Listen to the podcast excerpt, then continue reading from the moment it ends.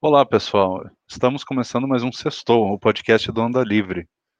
O Onda Livre é um espaço reservado para o debate de ideias, criado por um grupo de amigos que se conheceram através das redes sociais e têm um sonho em comum, a esperança de viver num país seguro, simples e livre. Eu sou o Fernando Lorenzon e hoje nós vamos falar sobre empreendedorismo aqui no Brasil e nos Estados Unidos.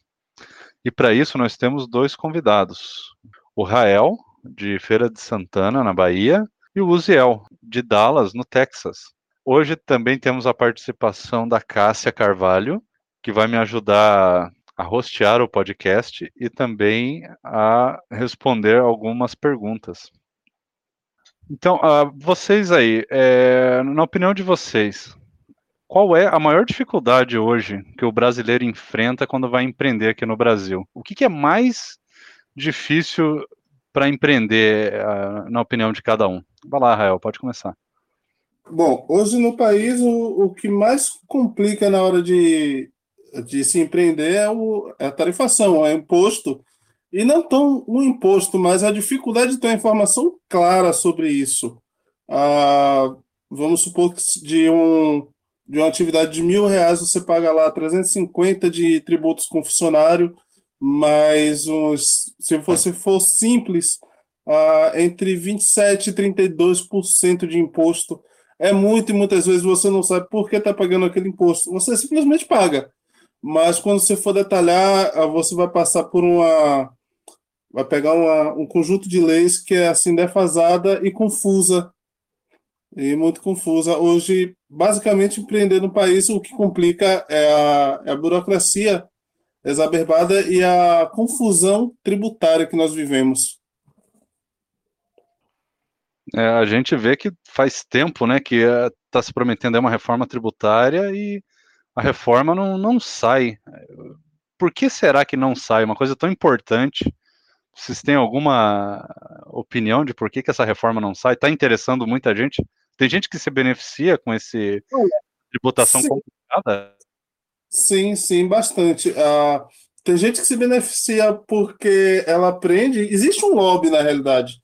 Existe um lobby dentro disso. Quando você não muda uma lei tributária, você ajuda um conjunto de empresas, de, de pessoas que têm por, por trás é, fomento, fomento governamental, estatal. Uh, tem empresas grandes que, é, por conta dessa confusão tributária, ela consegue pegar valores junto ao BNDES, aos bancos de fomento estaduais.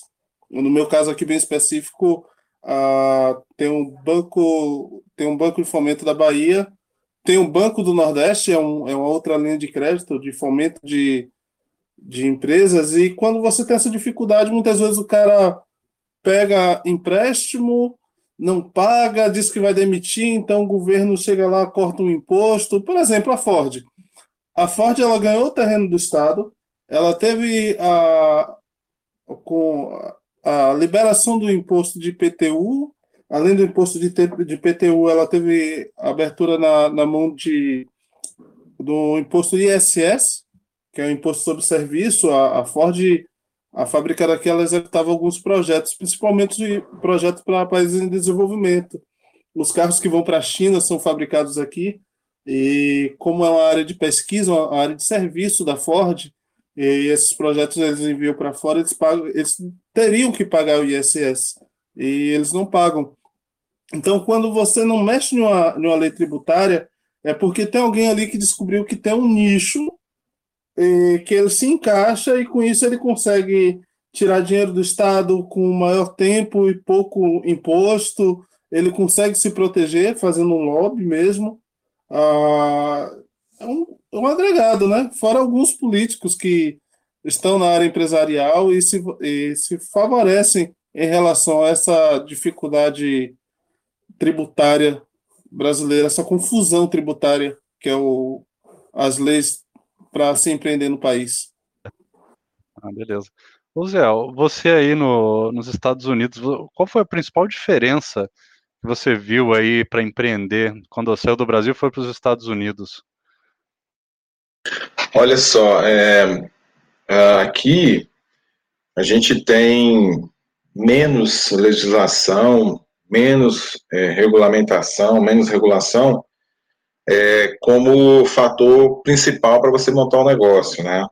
Você tem menos impostos também, né? É, só um, para somar um ponto aí no que o Rael comentou, a Constituição brasileira, ela é uma coisa que impede, de certa forma, de ter a, a reforma tributária, porque existem despesas obrigatórias que hoje exigem que você tenha uma quantidade X de receita para poder cobrir, mas é, isso aí é um ponto que eu só queria somar, porque é complexo, em função de que precisava tirar muitas das obrigações que a Constituição impõe, como se só porque existe uma lei dinheiro ia surgir, né? E aí pronto, agora está na Constituição, dinheiro vai aparecer independente de qualquer é, pessoa fazendo isso, isso virar realidade, né? Essa troca de bens por serviço ou de produtos por serviço que vão gerar imposto. Voltando para os Estados Unidos, então, tem menos leis, você tem menos impostos, você tem menos é, atividade assim do Estado como pessoa ativa ali, sendo seu mediador para você fazer um negócio. E é, isso é uma coisa que anima muito as pessoas a abrirem negócios aqui. O que não significa que todos os negócios prosperam. Você vê empresas que montaram negócio e não conseguiram é, ir para frente. Isso é normal. É muita gente que, é, que, que é, pensa que nos Estados Unidos tudo que é criado vinga, pronto, vira um sucesso enorme, a pessoa fica bilionária e não é assim. Assim como no Brasil tem as taxas né, de insucesso, tem também nos Estados Unidos, mas isso é da realidade do mercado, realidade da vida comum. Você monta business, vai tentando fazer ele dar certo, e ele vai chegar num ponto que ele pode emplacar junto à comunidade, junto ao, ao público que você quer atingir, e pode não. Né? A gente tem casos aqui agora, há pouco, pouco mais de três, quatro meses, uma empresa muito famosa aqui da região, na área de fast food, simplesmente faliu, porque começou a ter problemas, eles não modernizaram a parte de atendimento deles. Eu mesmo cheguei quando eu mudei para cá, eu fui visitar esse, né, esse lugar e a gente demorou a ser atendido e eu prestei atenção que os meus amigos que eram americanos estavam meio ansiosos. Quando deu uns 10 minutos que a gente não foi atendido, a gente saiu do lugar. Aí eu perguntei, o que, que foi, o que, que foi? Eles falaram, ah, demorou demais, tem 10 minutos que a gente está ali, ninguém nem veio oferecer água, né? Porque aqui geralmente eles, você entra no restaurante, eles perguntam se você quer beber alguma coisa, se você só quer água, eles trazem água, põe na mesa e você começa a beber água até vir o que você quer. E a gente saiu desse lugar. E aí essa empresa faliu.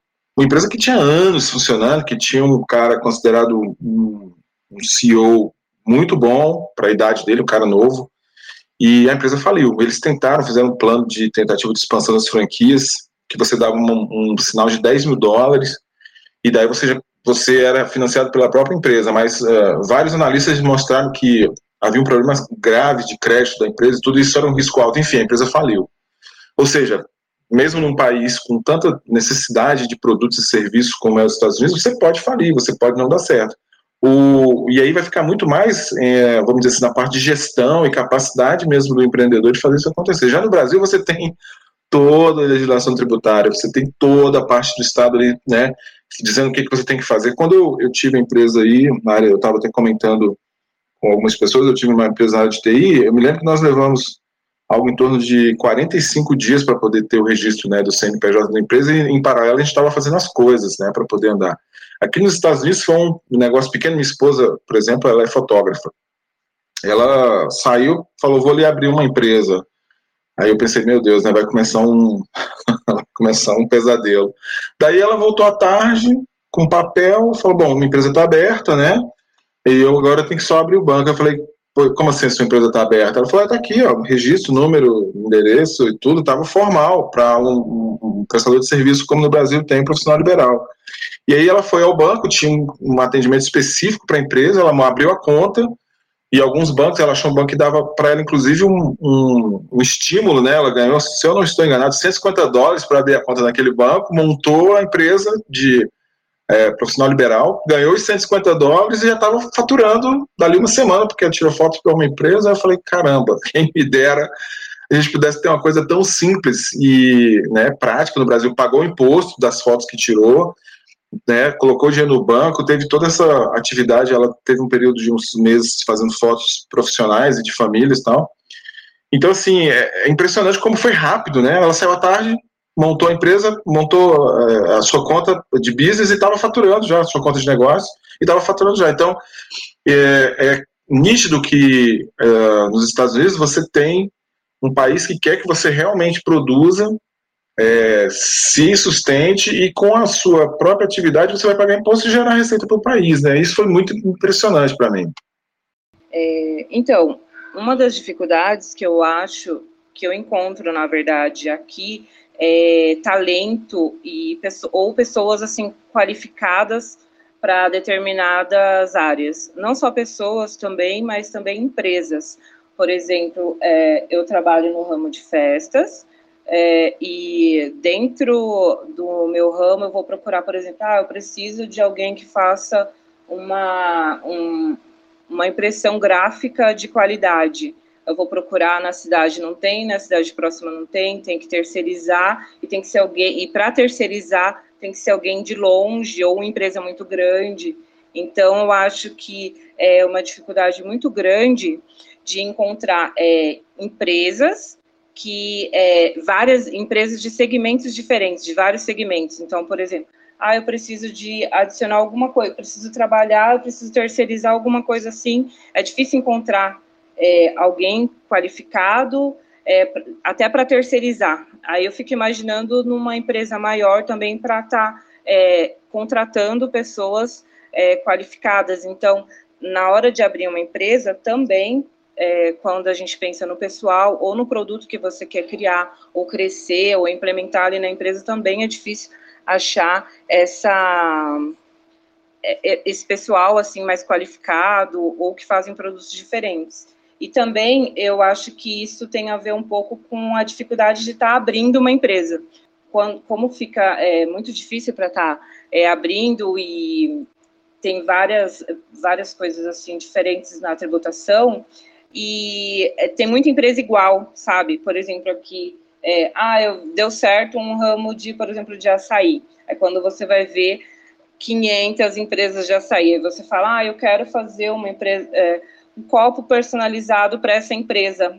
Só que na cidade não tem, na cidade de fora não tem, na outra cidade não tem. Aí você pensa, não, eu vou abrir uma empresa disso aí fica difícil para você é, começar, porque é toda essa parte burocrática, e também até para terceirizar para começar uma empresa, entendeu? Se é uma empresa gráfica, se falar, ah, eu, eu, vou implementar, ah, olha que legal, vou colocar esse produto aqui no meu, no meu leque aqui de, de ofertas aqui, mas não dá, porque não tem é, microempresas qualificadas em várias áreas, assim, geralmente é muito nichado, é uma coisa só e as pessoas fazem só uma coisa é, não tem diversificação, e eu acho que é por causa da tributação, talvez, não sei. É um ponto aí para vocês ver é, se vocês concordam ou não. É, o Rael usa, eu não sei aí como que é nos Estados Unidos, ou o Rael aí se ele tem dificuldade ou não de achar também pessoas qualificadas para a empresa dele, ou algum serviço de terceirização, se é fácil ou se é difícil. Eu gostaria de ouvir a opinião de vocês também. É, no âmbito do, da, da busca do profissional e do, de um profissional qualificado é muito difícil. Hoje nós fazemos a seleção. A, estou falando basicamente da, da, da, minha segunda empresa. Nós prestamos serviço na área de TI. E assim, o ramo que nós atendemos, infraestrutura, ela é muito difícil você encontrar profissional. as universidades elas procuram formar desenvolvedores pessoal da área de programação e desenvolvimento de, de softwares e afins. E infraestrutura é uma área muito escassa. Hoje eu treino. Hoje eu pego o cara que queira ser um analista de suporte, queira trabalhar com redes, com infra, e eu procuro ver o que ele já tem de, de bagagem, de conhecimento, e a partir daí eu vou treinando. É, o engraçado de falar isso, cara, é, eu estou com a tabela aqui aberta, sobre só imposto trabalhista, né? A, a dificuldade que é de se você contratar um profissional muito qualificado, hoje minha empresa ela está no Simples Nacional, a gente tem uma vantagem que nós substituímos o INSS de 20% por CPRB por, de 4,5%. Ou seja, se um cara ganha é, 100, uma, uma, 100 reais de salário, para ficar fácil o cálculo, em vez de eu pagar 20 reais de imposto, eu hoje pago ali 4,5%, que dá um pouco menos de oito, oito reais, mais ou menos. É a facilidade, né? E tem algumas coisas, tem alguns jabutis embutidos. Imagine só, uma empresa que atende na Avenida Paulista e o funcionário dela de suporte paga 3% de INCRA. Ah, estamos falando de um país que não consegue mexer na reforma agrária há mais de 50 anos. No governo Lula até tentou se fazer alguma coisa, fez alguns assentamentos. O MST, inclusive, está produzindo, devido a esse assentamento, arroz orgânico com preço bom, inclusive importando. Acharam o nicho dele, né?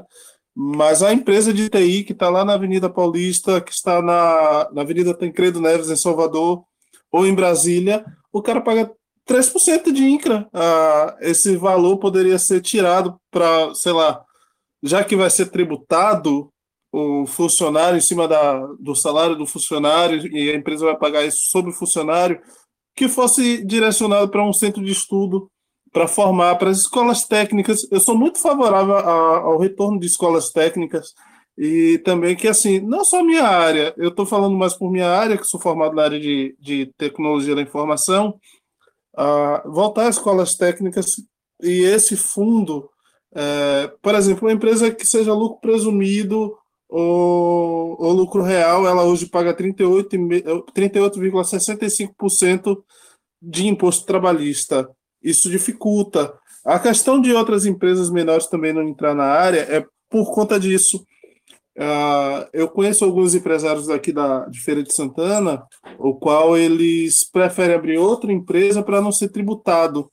Basicamente, eles têm outra empresa no Simples para não ultrapassar a não ultrapassar a, o limite de tarifação que eles continuem no Simples e algumas atividades de fato. Uh, por exemplo, teve uma vantagem no governo Dilma, o segundo mandato, que foi algumas atividades elas foram incluídas no Simples, consultoria. Muita empresa de TI de consultoria, eles não estavam entrando uh, na área de colocando o KNAI de consultoria de TI, por exemplo, porque ele saía do Simples Nacional e caía no, no lucro presumido. O lucro presumido a pessoa paga até 65% do que fatura. Então, se ele fatura mil reais, ele vai pagar 650 reais de imposto. Então, essa dificuldade ela existe. A, a questão do profissional é por falta de qualificação e a, a tarifação, o imposto que existe em cima do, dos cálculos trabalhistas, como salário educação, SAT, SESC ou SESI, SENAI, SENAC, SEBRAE, ah, isso não é tirado do funcionário e aplicado ali para o funcionário.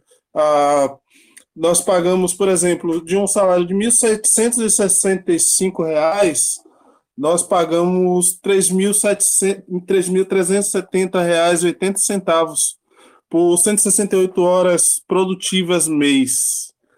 Dentro disso, você paga aí, ah, no meu caso, 4,5 de CPRB, dois e meio salário educação para o, profissional que tem filho, SAT, que é seguro de acidente do trabalho, SESC Senac 1,5%, a Senai 1%, Sebrae 0,65%, INCRA 3% e FGTS 8%. Eu sou a favor de pagar benefício para funcionário, mas eu fico muito chateado que tem imposto que eu pago que a gente sabe que não vai ter um destino para o funcionário. Eu já fui funcionário. Ah, e assim, o que eu aprendi TI foi custeado por mim pelas empresas que eu trabalhei. Fiz certificação, saí da Bahia. Eu sou natural de Salvador, saí da Bahia e fui pagar esse imposto. Fui estudar em São Paulo, certificação Linux, por exemplo.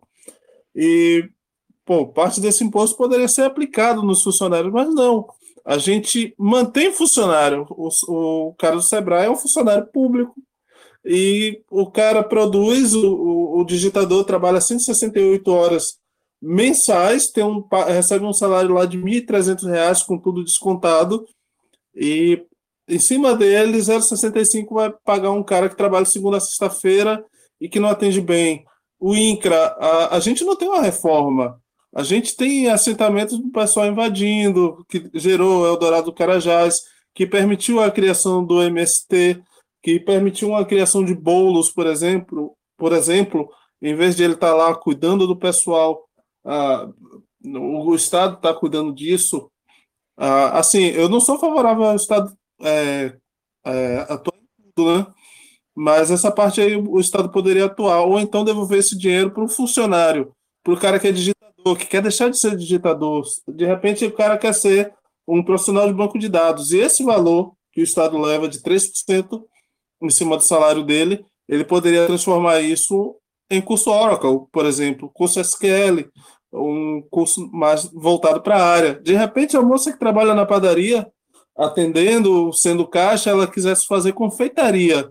Esse INCRA que ela paga, o Senai que ela paga, eu acho que ela deveria ter um curso gratuito que transformasse ela na decoradora de bolo. Aí que, que entra aquela parte, a, mão, a qualificação de, de mão de obra melhoraria muito se o destino do valor tirado do salário fosse direcionado para a qualificação do profissional.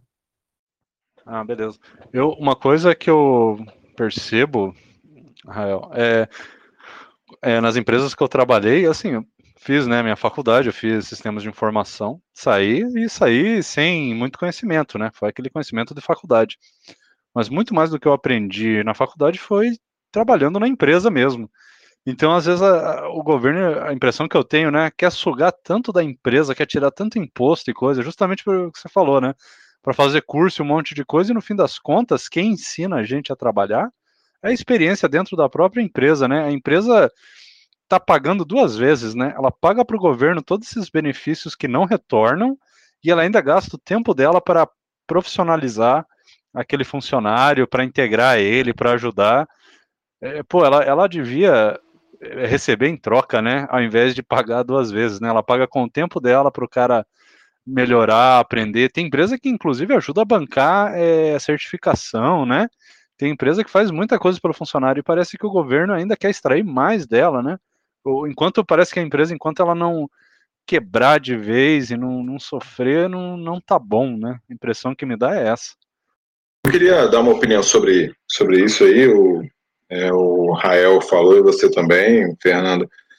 O, o que, que eu acho que no Brasil a gente precisava muito assim é, enxergar?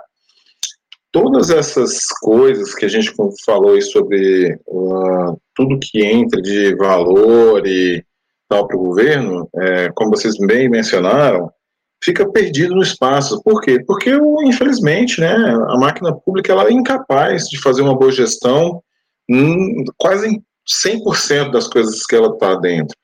Então, assim, você vê, por exemplo, no Brasil, é quase impossível fazer uma doação para uma instituição de nível superior. Quando você vai fazer, a academia, ela odeia né, o dinheiro que o mercado vai colocar, porque ele pode ser uh, beneficiado com isso.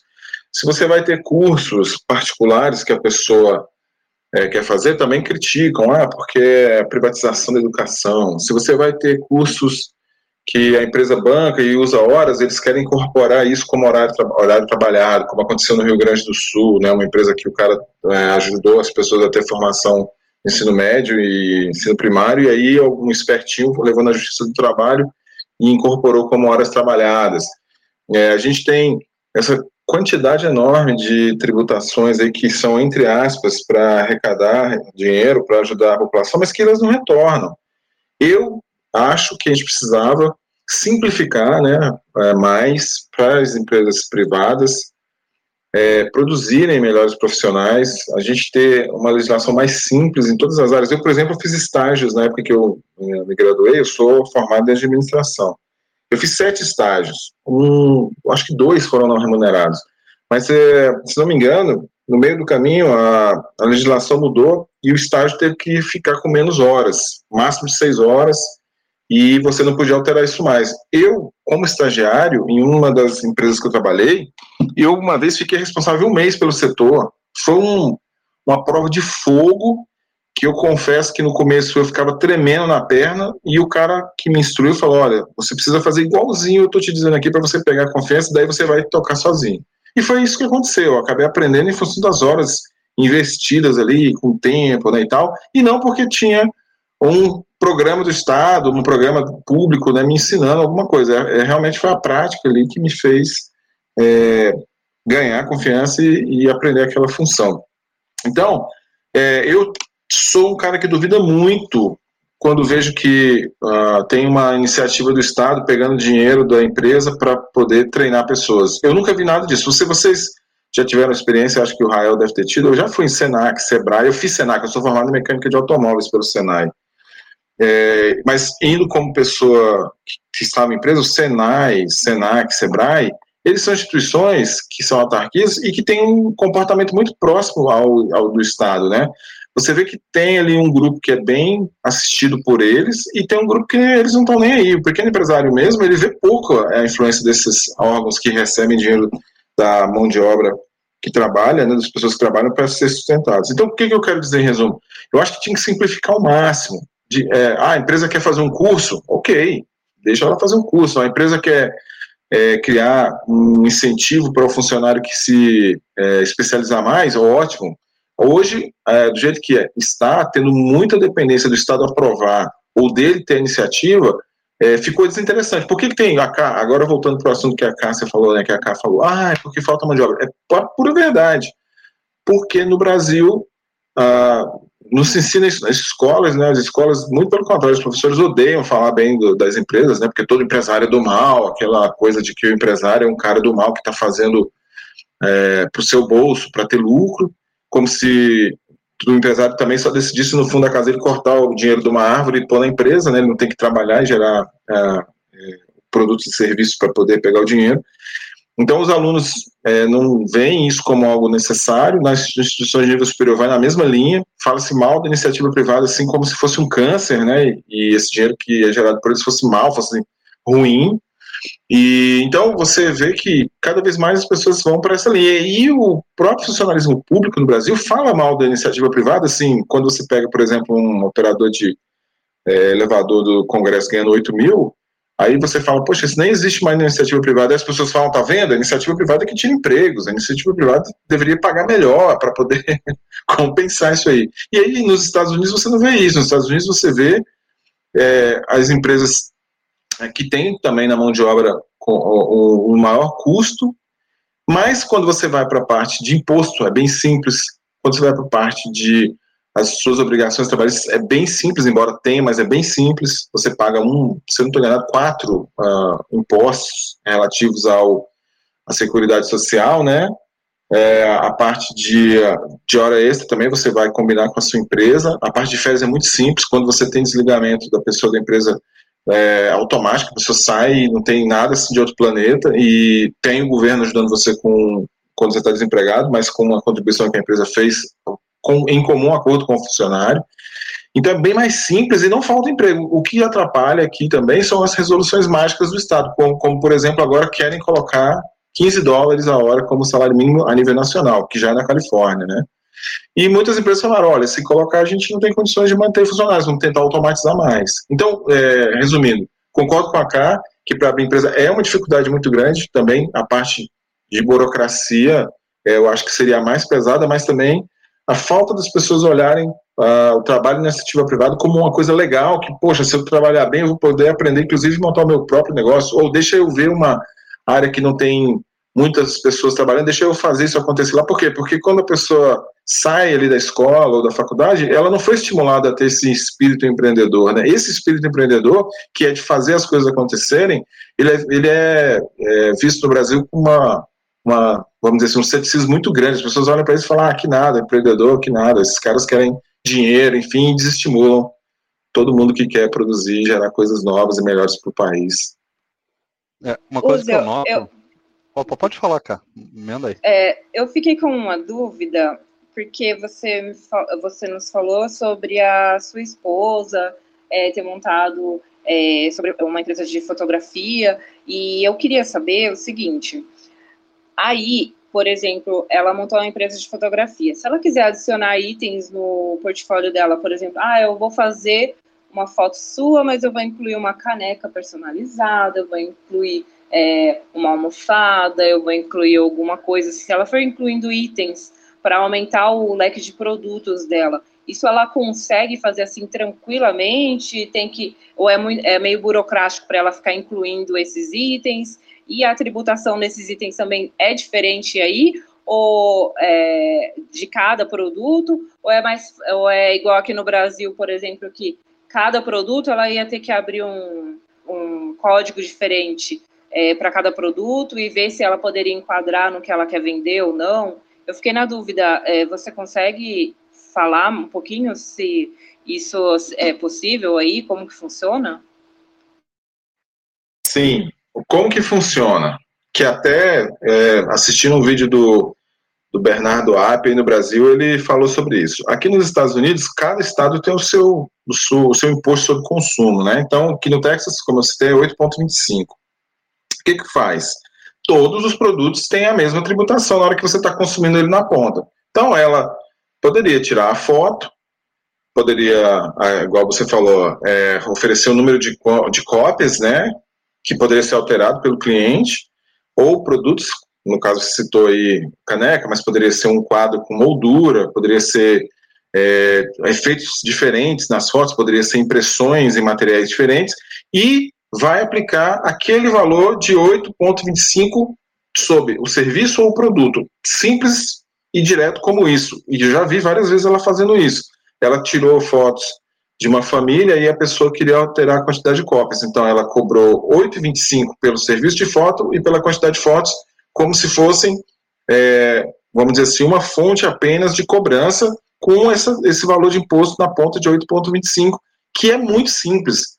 Né? A gente tem essa característica de achar que cada coisa tem um imposto, ajudaria muito pelo contrário você tem um imposto só, uma alíquota só, que vai estar alterando, talvez, como eu falei, a parte tributária em relação a, ao pessoal aqui, quando você tem uma empresa que tem funcionários, é diferente desse 8,25, porque você está falando da contribuição para a Seguridade Social, você está falando da parte que entra para o desemprego e tal, são outras alíquotas, mas o consumo, quando você compra uma coisa e vai pagar, é um valor independente se é serviço ou se é produto. Exemplo, vou dar exemplo. Sexta-feira passada eu troquei o óleo do meu carro. Então eu fui na loja, aqui no Walmart tem oficinas, esse foi um, um super center. Então eu fui lá, parei meu carro, eles pelo serviço de troca de óleo e pelo óleo eu paguei exatamente a mesma alíquota, 8,25, saiu na nota. Todos os serviços que eles fizeram, de conferir os, o filtro, pneu, uh, como que estava o óleo que saiu, porque eles fazem uma verificação para ver se esse óleo é, mostra que você tem que fazer algo mais além da troca em si, e tá lá, é, quatro, se não estou enganado, galões de óleo, né, porque que é em galão, é, e tá o valor cobrado, ponto final, paguei e saí, é isso. Simples como isso e fluindo de uma maneira tal que você vê que isso acaba simplificando para quem faz o serviço para quem recebe o serviço e o governo fatura, porque isso aí movimenta. Você se sente estimulado a fazer as coisas, porque você sabe que aquele custo ali está previsto e você vai fazer isso uh, à medida que você precisar. Se você não precisar, você não vai ter esse custo. Aí no Brasil a gente já paga antes, né? Isso, para mim, é uma coisa assim que ajudaria muito a gente a faturar mais e ter mais coisas fluindo no nosso né, business do que ter essa especificidade que só complica e cria mais dificuldade tanto para quem está comprando quanto para quem está querendo fornecer produtos ou serviços. Eu vou fazer um complemento em cima do, Ziel, do que a, a perguntou. É o seguinte, a, a, essa tributação aqui aconteceria de duas formas. É, e por incrível que pareça, duas formas corretas, e aí cabe da, do entendimento do, do empreendedor. Ele poderia chegar e cobrar isso como um serviço de estampa de fotografia em caneca e fazer uma cobrança de ISSQN, que é um, um imposto sobre produto do governo estadual, tá? Ou então a fazer a venda com o serviço, que aí ele vai pagar dois impostos. Ah, por incrível que pareça, a gente roda, roda, roda e não consegue. Simplesmente tem que ser alguém que tenha que arregasse as mangas e, e mude o conceito de, de tributação nossa. Uma das coisas que me, me encantou quando o Amoedo saiu candidato a presidência foi a substituição da, dessa tributação toda pelo IVA. É, porque hoje o cara que vai fazer a fotografia, ele vai pagar ICMS em cima da, do insumo de para fabricar a fotografia, ele vai pagar um insumo na compra da caneca e ele vai pagar novamente o ICMS na caneca já fabricada e na tinta da impressora que vai fazer o transfer para colocar. É, eu brinco com, com minha família que eu sou eu empreendo justamente porque eu sou um cara assim muito desobediente. Ah, que se eu fosse seguir a linha de, da minha família, eu seria funcionário público. A família de meus de minha mãe, basicamente, são de funcionários públicos.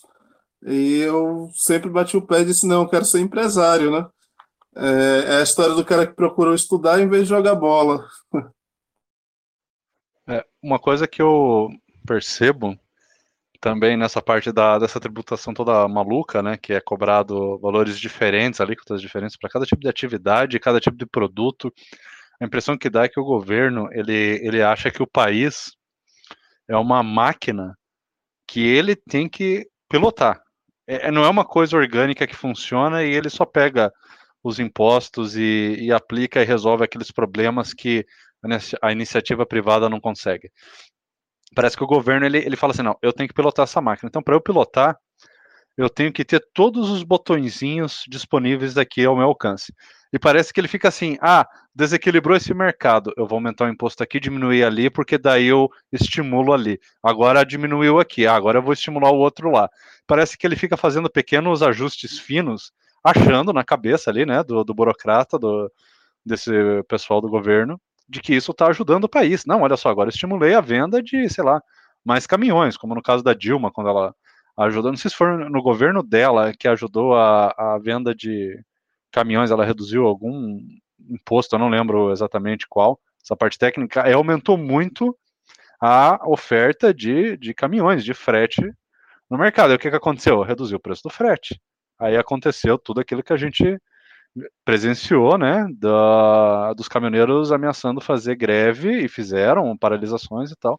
Por quê? Porque aumentou muito a oferta. Quer dizer, aí o governo vai lá, agora tem que ajustar outra coisa, mas fica mexendo tanto, né? A impressão que dá é que ele quer ter controle, mas por ter controle demais, ele acaba fazendo muita besteira, né?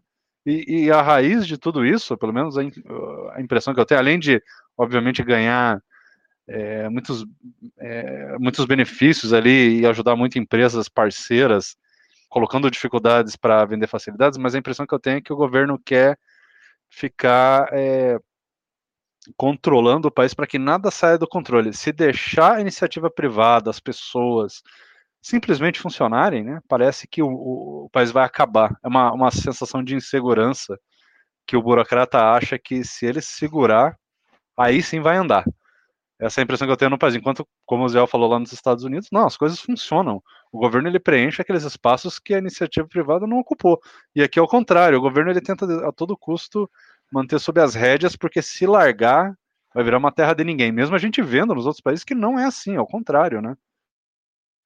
Posso dar um exemplo aqui, Fernando? Aquela situação que aconteceu né, no, no, inverno aqui, é, que tem a ver com empreendedorismo também, de certa forma. Quando o inverno aqui desse ano foi assim, num lugar que as pessoas ficaram impressionadas, né? Porque teve um dia aqui que deu menos 30 graus centígrados, num lugar que não tinha acontecido isso desde 1899, para você tirar uma ideia como é que a coisa foi radical. E aí teve uma crise energética muito grande, porque em parte porque os parques eólicos congelaram e em parte também porque não, a empresa que ela é, oferece serviço de geração e distribuição, ela tinha feito alguns ajustes para o inverno de vender energia e continuou. E isso foi um ponto também que pesou. E aí o que, que eu quero dizer com isso? É, a empresa que oferece energia elétrica aqui, ela é privada, a distribuição é privada, e você tem diversas, se eu não estou enganado, só no Texas são 137 empresas que oferecem o serviço de conexão das residências com a parte de distribuição. Você ouviu o número? 137. Cara, não são 37, nem são 7, são 137 opções para eu chegar, entrar num site, ver como que é o serviço, eu optar por aquilo lá e me conectar à distribuição de energia elétrica, que é feito pelos consórcios que têm esse direito de produção e distribuição. Aí onde que eu quero chegar com a parte de empreendedorismo? É, por que, que tem 137 empresas? Porque você tem uma população, você tem residências, você tem empresas e eles querem o serviço. Se você deixar em poucas mãos, esse negócio se torna é, praticamente inviável ou vira uma, né, um clube de, vamos dizer, de favorecidos. Eles simplesmente fazem o que você, o Fernando acabou de comentar.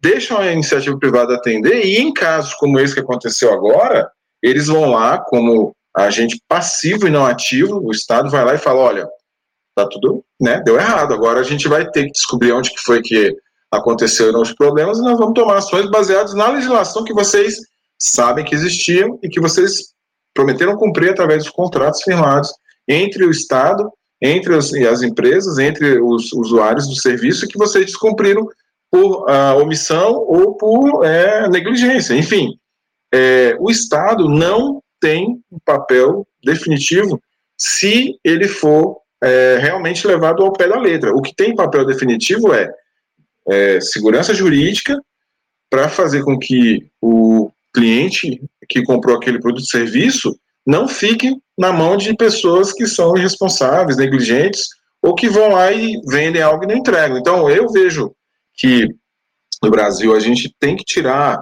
essa mentalidade de achar que há uma, uma preocupação sincera do Estado em fazer a gente ficar bem, que não existe. Existe quem fez isso sempre a vida inteira e faz bem até hoje, são pessoas igual o Rael, que tem uma empresa, igual eu que já tive empresa, igual a K, que tem uma empresa, que olha e fala, poxa, olha aqui uma necessidade de um serviço e um produto, e eu vou buscar atender e vou receber por isso. E se, quanto melhor eu for para fazer isso acontecer, mais as pessoas vão estar satisfeitas, mais eu vou me beneficiar com isso, e, a, vamos dizer assim, a sociedade é beneficiada. Eu acho que vocês devem ter visto aí há poucos dias, só para eu fechar meu, minha fala, é, aumentaram a quantidade de bilionários no mundo, né? E tem um, um, certo barulho ali de pessoas falando, uau, como é possível, né? As pessoas estarem é, ficando mais ricas em meio a uma crise. E não se olha o lado seguinte: essas pessoas ficaram com mais fortuna porque atenderam as pessoas durante a pandemia. Eles, aqui nos Estados Unidos, os serviços online, de comércio online, aumentaram 51%. Se eu não estou enganado, a projeção era 10%. Então, imagina se não tivesse pessoas que tivessem essa condição de estar expandindo os seus serviços e seus produtos para atender as pessoas durante esse período que ficou todo mundo recluso, ainda se alimentando, se alimentando até mais, né, porque está mais em casa. Imagina se não houvesse condições de fazer isso, e ao invés de a gente ouvir falar que ah, pessoas ganharam mais dinheiro nesse período por, tarem, por estarem oferecendo serviços e produtos, nós tivéssemos tido carência total de alimento, carência total de, de é, bebidas, carência total de serviços e pronto, a, pessoas morreram de fome, pessoas tiveram mais doença e outras pessoas, inclusive, tiveram que deixar suas casas e procurar outros lugares e começasse aquele efeito em cadeia, né? De carência de, de serviços e produtos, porque não havia alguém que pudesse atender. Eu vejo por esse lado. O empreendedor é isso, é o cara que quer fazer algo e consegue fazer algo, entregar isso para as pessoas e é remunerado por isso, né? Complementando a, a fala do Ziel, é assim, a pessoa tem a, a, figura do empreendedor, um cara gordo, de cartola e de fraque, fumando um charuto e soltando baforadas de de cifrão, né? Verdade. É, é, uma curiosidade, o, o, pai do meu pai, ele, ele era comunista, ele veio para o Brasil e ele era comunista, e, e, e era pintor também, e, e, uma vez ele foi brigar pela Semana Inglesa no, na empresa que ele trabalhava, ele desenhava placas, fazia os desenhos lá da, das duas chaves, uma empresa, você procurar alguma foto antiga de Salvador, ali do centro, tem propaganda dela. E aí meu avô pintou brigando pelo, por trabalhar 44 horas semanais, o chefe dele dessa forma, né? O cara gordo, de, de cartola, fumando e soltando cifrão. E, e, e o S era semana inglesa, começava a semana inglesa. É, mas a pessoa tem essa visão do, do empreendedor, o cara quer ficar muito rico, o cara que quer ganhar, que vai, vai apertar o funcionário, vai pagar pouco, ganhar muito. Existem alguns tipos.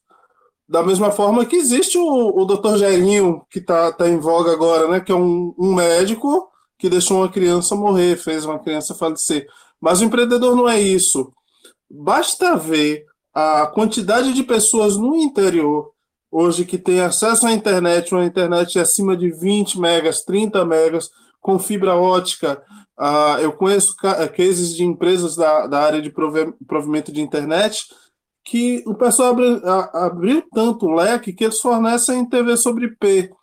E a, a, capilaridade hoje da, de rede de internet, de fornecimento de banda larga no país, se dá por conta do empreendedor, do cara que chegou e falou assim: pô, por exemplo, uma cidade do Recôncavo Baiano que eu conheço, o Case, uh, Maragogipe, ninguém conseguia chegar com uma internet de qualidade, tanto que a única pessoa que fornecia levava sete dias, dez dias para dar um suporte técnico. Ou seja, uma família um, no século XXI, no, no, no, período que estamos hoje, a pessoa não ter, ficar dez dias sem internet. É impensável. Você faz tudo pela internet. Você é, manda mensagem, você se comunica com sua família, você olha o seu banco, faz transferência, paga conta, recebe dinheiro, estuda, trabalha e simplesmente só tinha uma empresa. Aí foi feito, uh, fiz, o pessoal fez enlace, levou a internet e levou 10 megas. Quando chegou 10 megas de internet nessa cidade, o próprio cara que chegou e falou: é impossível alguém entregar a internet, 10 megas de internet, é possível. E é, é, e é possível da seguinte forma: investimento. O, o empreendedor, o pequeno empreendedor de provedor, ele é um cara que ele vendeu o carro, ele vendeu a casa, ele recebeu uma rescisão de trabalhista, ele foi funcionário de alguém e acredita que aquilo ali para levar a internet a tal lugar que a internet é ruim, ele vai fazer, vai levar. E isso vai funcionar, isso vai dar certo. E aí ele começa com 10, aí aqueles 10 falam, pô, a internet do fulano é boa.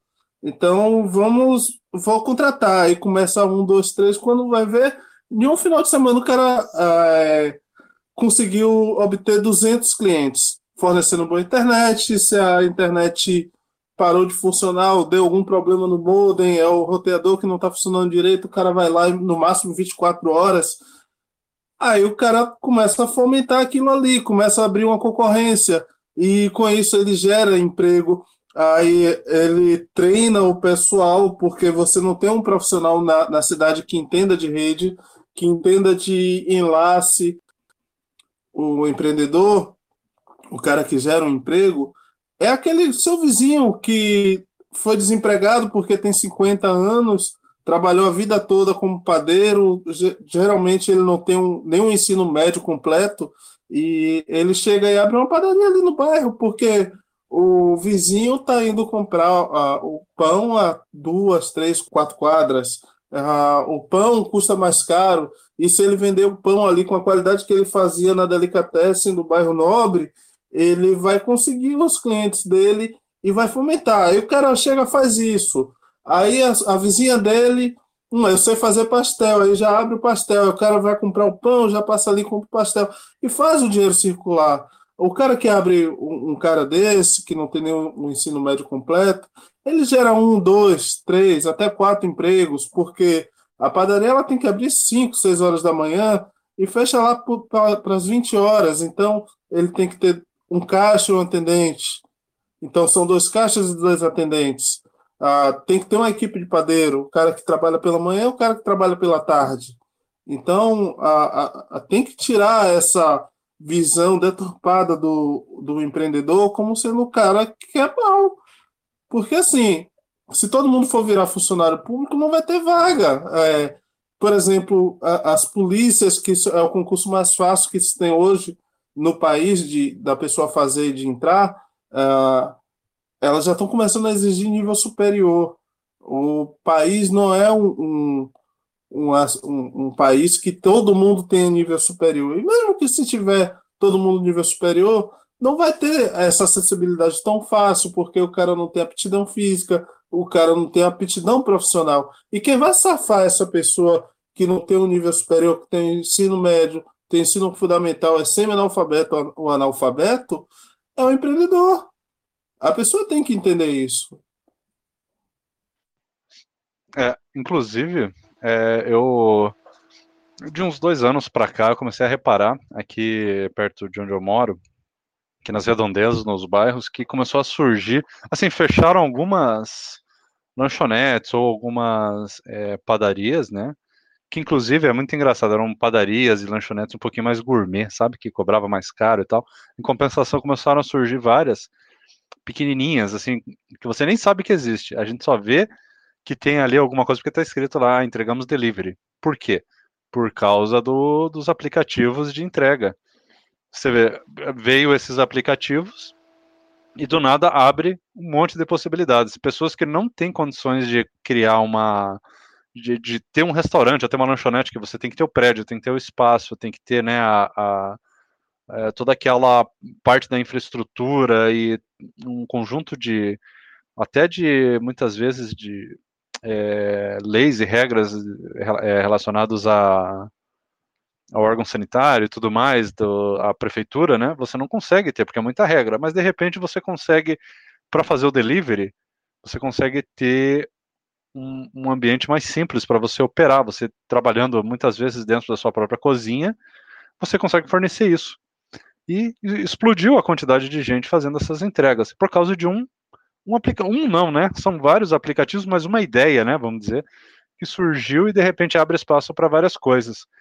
E você vê que interessante, né? Abriu vários desses aí e um ano depois aparece a pandemia e veio muito a calhar, né? Muita gente já estava adaptada e conseguiu fazer, enquanto outros estabelecimentos, talvez por serem muito chiques e, e não fazia entrega delivery, acabaram fechando porque não se adaptaram, né? E no fundo o empreendedorismo é isso, é você se adaptar aos novos tempos e quando você não tem a burocracia, você consegue se adaptar mais rápido, né? Sim, é, uma coisa que o Rael falou sobre os provedores de internet, eu achei muito legal, porque é, acontece também na parte da, da logística, é, como, por exemplo, o, é, como a Amazon e o Mercado Livre, é, por exemplo, ah, tá indo o galpão do Mercado Livre ou da Amazon lá para uma cidade lá no interior de Minas Gerais. Aí, muitas vezes, os funcionários públicos ou alguém que trabalha no correio, como falam da privatização dos correios, não, é, e, os, e, os, e, o, e o pequeno empreendedor que trabalha lá, como que eles vão ficar, não, vão, não vai ter é, trabalho para eles, essas coisas, mas é justamente ao contrário, né? O que vai acontecer? É essa tal da economia colaborativa e eles podem colocar lá no site, é, no site, é, tá vendendo no Mercado Livre e a própria empresa que está ali, é, local ali, ela pode expandir. Às vezes até dentro da cidade a empresa não é conhecida. Quando você coloca nesses sites, ela acabam é, ficando conhecida. E esses sites acabaram é, com esse monopólio do Correios, né?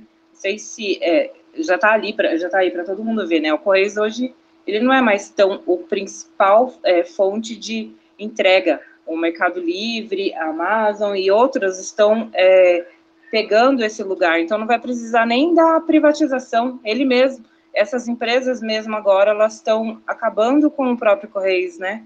E é, nessa parte do, de empreender, é, eu vejo assim que o, tem muita resistência para essas empresas grandes, igual o Correios, é, e os funcionários que trabalham nessas empresas grandes que ficam preocupados com os micros, mas é ao contrário, os micros eles vão ficar mais fortes porque tem mais é, empresas de logísticas para estar tá fazendo é, essa ponte. E eu achei muito legal que o Rael falou do, do dos provedores, porque está acontecendo praticamente a mesma coisa no, no ramo logístico aí do Correios também. Não sei se vocês perceberam é, ou tem isso. Eu não sei, é, eu não sei como funciona lá, no, na cidade do Rael, na sua aí, Fernando, se todo mundo é, usa o, o, Mercado Livre para tudo, ou compra bastante coisas pela internet. É, lá nos Estados Unidos, como que é essa forma de entrega também? Se é rápida, sim, se não é rápida. É, se vocês puderem falar um pouquinho, gostaria de saber um pouquinho sobre isso é, aí na cidade de vocês. A gente tem aqui o correio, né, o USPS, que faz muita coisa, o próprio Amazon tem uma frota enorme, assim, você vê muitos, uh, vamos dizer assim, vans, né, do Amazon. Você tem o FedEx, você tem o DHL, você tem UPS, e você tem inúmeras empresas menores, o próprio Uber, né? Tem Uber Eats, como aí no Brasil tinha, o Lyft, tem algumas coisas aqui também que é um tipo de um Uber, mas Uber, faz... Uber Eats ainda tem, o Uber ainda tem esse de entrega. Justo, aqui também eles têm ah, coisas parecidas, sem falar nas empresas menores aqui e que fazem entrega, às vezes é, você vê caminhões menores assim escrito fazemos frete, e uma coisa que a gente não tem no Brasil, mas que era uma super oportunidade, você tem o U-Haul, tem o Home Depot, você tem a Penske, você tem várias empresas que elas alugam caminhões. Por incrível que pareça, eu, quando eu mudei para cá, eu fiquei numa casa de uns amigos por um período, e quando eu fui mudar para o apartamento que eu morava antes, eu fui ali numa loja, peguei aluguei um caminhão, né, pequeno, um três quartos, e eu mesmo dirigi, mostrei minha carteira, o pessoal falou ok, eu entrei no caminhão e fiz minha mudança. É, realmente isso, é, foi, foi um negócio assim que eu falei, cara, eu vou chegar lá e só apresentar a carteira. Falou, ah, você vai apresentar a carteira, vai pegar seu cartão, e a hora que você devolver, você devolve o carro abastecido com. Eles dão uma checada. Mentira, na verdade, vou falar para vocês o que mais me impressionou. Eu fui entregar o caminhão, não tinha uma pessoa no lugar, eu só tive que pôr a chave e ir embora. E depois eles mandam a conta se você tiver estragado alguma coisa. Eu falei, caramba, é o que a gente precisava muito no Brasil, de ter essa relação mais simples, né? Então, voltando para o assunto da, dessa estrutura de, de transporte, tudo aqui nos Estados Unidos tem muito, muita malha ferroviária, tem a parte de navio, tem a parte é, relacionada a caminhões. A frota de caminhões nos Estados Unidos são 29 milhões de caminhões. O pessoal falava que no Brasil tinha muito, mas aqui são 29 milhões. Se não estou enganado, no Brasil são 9 milhões. É, e isso ajuda muito o empreendedor e a pessoa que quer montar um negócio também a fazer as coisas acontecerem, né? Você tem ainda é, o, próprio, é, é, o próprio cidadão podendo transportar uma coisa que ele vende ou liberando ah, o, lugar, o lugar onde ele mora para a pessoa ir lá buscar, que é uma coisa que no Brasil, se você faz isso, eles falam que é informal, né? isso te... que eu queria saber. É, porque. Se eu disser que estou vendo na minha casa que a pessoa quiser buscar, claro, se for uma, um alimento, uma coisa que depende de legislação é, relativa ao FDA, aí você vai ter, vai ter que se inteirar, porque já teve casos de. Se eu não estou enganado, não foi aqui no Texas, foi na, foi em, na Georgia, eu acho, em Atlanta. O pessoal estava oferecendo marmita e acho que teve um problema e teve que se adequar, enfim, é, você está sujeito a, a não é, prejudicar quem está comprando seu produto, né? Mas eles não vêm te impedir de fazer, eles querem que você siga uma legislação que está prevista, e se descobrir que você não está seguindo, você pode ser realmente é, autuado, mas é a, a priori você é a pessoa que está seguindo a lei, até que prova contrário, você segue a lei, né? E é, estimula muito essas coisas você ter a facilidade de realizar tudo, né? Você aqui no Brasil, no Brasil a gente não tem tanto, mas aqui se eu quiser, por exemplo, é, comprar caixa de papelão para botar qualquer coisa que eu estiver vendo, eu vou no mercado e vende caixa de papelão no mercado. Qualquer lojinha você vai lá e compra caixa de papelão, caixa de papel, pacote de plástico, é, aquele papel de bolha. Você entra numa loja, compra aquilo, as fitas, pode fazer sua própria embalagem e mandar normalmente, assim. Claro, se você ficar em grande escala, você pode mandar fazer o seu personalizado, né? É, mas o e um, um, aí você aí eu quero só trazer para não parecer que o mundo é perfeito. O, existe uma crítica muito grande aqui também do pessoal em relação ao, aos correios que é, as pessoas falam ah, se os correios acabarem, né? As pessoas que querem acabar com os correios não pensam naquele lugar distante ali no meio do Texas que vão entregar uma carta. Os correios vão entregar uma carta numa fazenda que está lá em Amarillo, no meio do parque eólico, tal. Aí as pessoas como nós que acreditam em empreendedorismo, falam, tá, como que você acha que a Coca-Cola chega lá? É isso. Exato. É, ué, é a Coca-Cola chega lá do mesmo jeito, ou seja, não poderia ter um pacto entre quem transporta o refrigerante, botar uma mala de cartas e entregar naquela mercearia? Claro que poderia. Exatamente. É, o empreendedorismo. Então, assim, é, se houver a pessoa que precisa do serviço, sempre haverá alguém que está disposto é a, a, trazer uma solução. Empreender, né? Porque o empreendedor ele está ali para resolver um problema. É isso, empreender é resolver problema. E quando falam lá do ah, isso, ah, né? é, não vai ter entrega do correio lá na cidadezinha pequenininha, gente, quem mora lá na cidade pode pegar um, um caminhão, olha aí, nos Estados Unidos já tem aluguel, que legal, aqui não sei se tem. Você pega o caminhão, vai na outra cidade grande, num dia lá certo, pega todas as encomendas que tem ali na semana e leva lá. É o que está acontecendo no Mercado Livre, é o que está acontecendo no, no, Amazon, é, no Amazon, né? É o que está fazendo. E é isso, é empreender. Aí gera uma empresa que é fazer esse transporte ali, e eles acham que só o Correios que pode fazer. Mas não, não precisa ser só uma empresa. Pode ser o, o, micro lá, né? Igual o Rael falou. É, vai, aí tem um, aí depois vai, o outro fala, nossa, que legal, tem aquilo. Aí já gera concorrência ali na própria cidade, nas cidades vizinhas, que é a magia de empreender. É incrível. E detalhe, assim, sobre a logística, é, vai fomentar, vai fomentar emprego. Eu tenho observado, nós recebemos aqui algumas coisas de fora, equipamento de trabalho, revista, e aqui a gente tem a Amazon, a gente recebe da Amazon.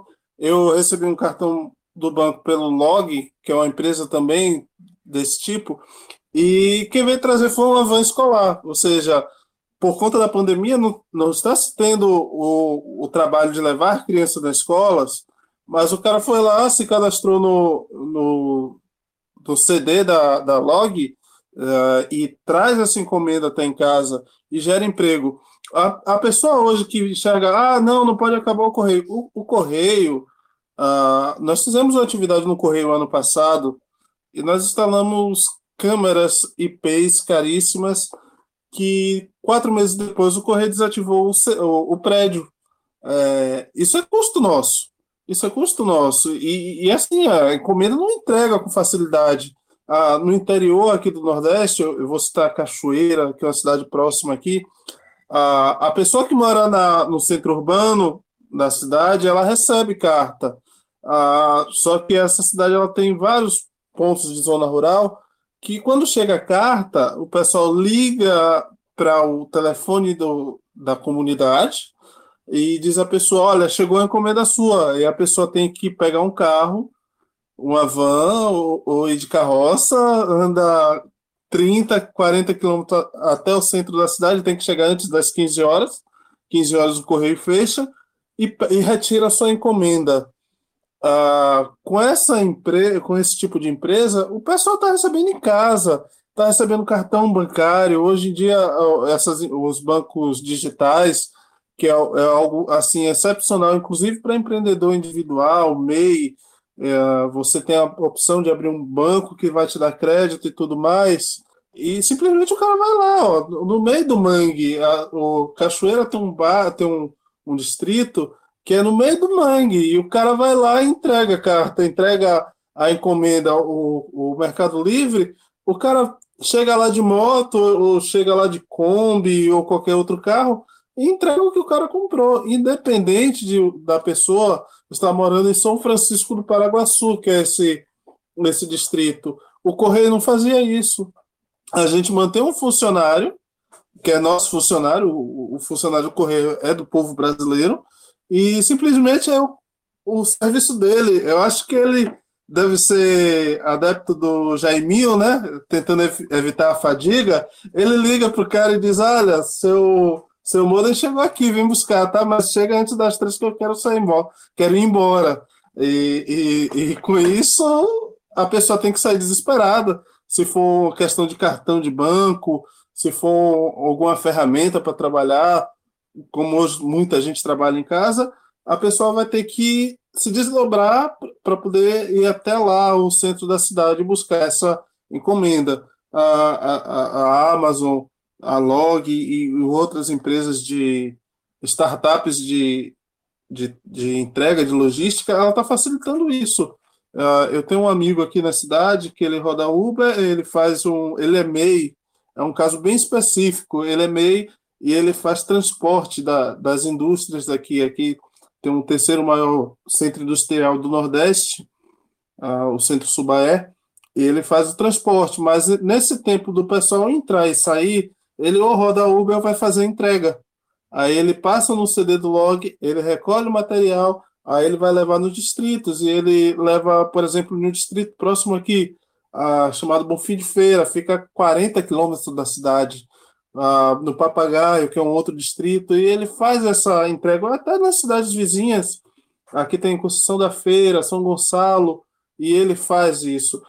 O empreendedorismo foi capaz disso. Muitas vezes você está esperando encomenda para 10 dias e no dia seguinte, dois dias seguintes, você recebe e fica surpreso. O correio você manda. Uh, eu mandei um, um, um documento em janeiro e pediu a R, o AR veio chegar semana passada. pessoal ainda chegou, o que é isso? Disse, não, mandei um SEDEX lá para São Paulo e, e aqui é o comprovante. Na realidade, a pessoa já tinha me ligado, ah, recebi aqui. E, e, cinco meses depois, ou seja, se tivesse que dar problema de a pessoa dizer assim, não recebi, aquele comprovante ia me incapacitar de, de poder comprovar. Não, aqui, ó, mandei no período. Demorou muito tempo, eu não teria tempo de recorrer. Sorte que a pessoa chegou e falou: não, recebi esse documento, foi rápido a entrega, mas o retorno, que é o AR, o aviso de recebimento, demorou cinco meses. Isso é Estado. Cada dia mais o correio está perdendo valor porque está chegando a Amazon. Não entrega. Ah, mas não entrega a carta. Mas quem manda a carta hoje? Eu acho que só o Ciro Gomes, né, que mandou lá o, o SEDEX para a rainha, dando condolências, escrevendo que o Brasil está um, tá uma porcaria, que o governo, isso e aquilo. Mas ah, e-mail, a gente tem e-mail, a gente tem a, a, as empresas de as empresas de aviação, tem a, a Tancargo, tem outras que você pega, manda hoje um material, amanhã está na casa da pessoa. E o correio com isso vai se perdendo o valor de venda que poderia estar tá virando algo útil, sei lá, é, virando parte da Amazon, ou de repente o LX pretende entrar no mercado também e transforma o correio em LX, né? O, o pessoal é, defende tanto né, os correios para não privatizar, né? Esse pessoal mais é, estatista aí de esquerda, que no fim das contas a gente não vai nem dar tempo de privatizar porque o correio vai se tornar irrelevante, né? Daqui a pouco não vai valer nada. É impressionante isso. É, você pode. Você chega não. Ah, porque de forma constitucional, quem pode entregar carta é correio. Você não pode abrir uma empresa de correspondência no país. É, foi uma curiosidade que eu tive há muitos anos de abrir um concorrente do correio, e, e isso está em Constituição, e, e, é uma lei imperial, inclusive. Teve um caso, Rael, pra você ter uma ideia, teve, eu lembro de ter lido isso um tempo atrás, um padre de uma igreja, aí numa cidadezinha do interior, ele pegou uma moto, contratou, para entregar uns panfletinhos da igreja na casa dos fiéis e foi, parece que multado, porque ele estava fazendo um serviço que em teoria deveria ser dos correios, quer dizer, é um absurdo, uma coisa é, os caras eles estão parece que querendo achar um motivo para existir, né? E estão ferrando quem tenta fazer qualquer coisa. É, daqui a pouco é isso, vão morrer na insignificância porque nem é, daqui a pouco nem correspondência mais vai ter necessidade de enviar, né? A gente vai receber 100% digital todas as coisas aí. Pessoal, eu, eu posso, posso falar para vocês uma situação real. Quando eu trabalhei na Oi, ah, na época ainda era Telemar, nós contratamos uma empresa para entregar as contas telefônicas, porque a gente estava tendo muito problema de entrega, né? Eu era coordenador administrativo do estado do Maranhão. E é, pronto, a gente achou uma empresa que fazia o serviço por 40% a menos do que o valor que os Correios cobravam, né? E se não estou enganado, na época a gente até fez isso porque o Correios, além de ser ineficiente, queria aumentar o valor da tarifa. Bom, conseguimos contratar essa empresa recebi lá a pessoa e a gente fechou o contrato. Eu estava acabando de entrar na empresa na época. E ok, começamos a fazer a entrega pela, por essa empresa que não durou duas semanas. Com duas semanas, a gente recebeu a intimação do oficial de justiça.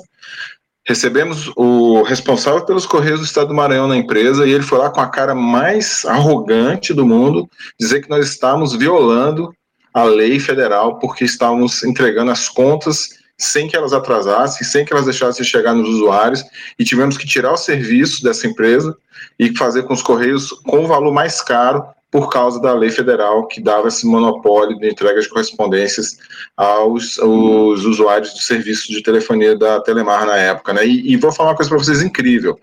Nós tínhamos casos de pessoas que levavam a empresa na justiça por estarem sendo cobradas é, com multa juros e que alegavam que não tinham recebido a correspondência em casa.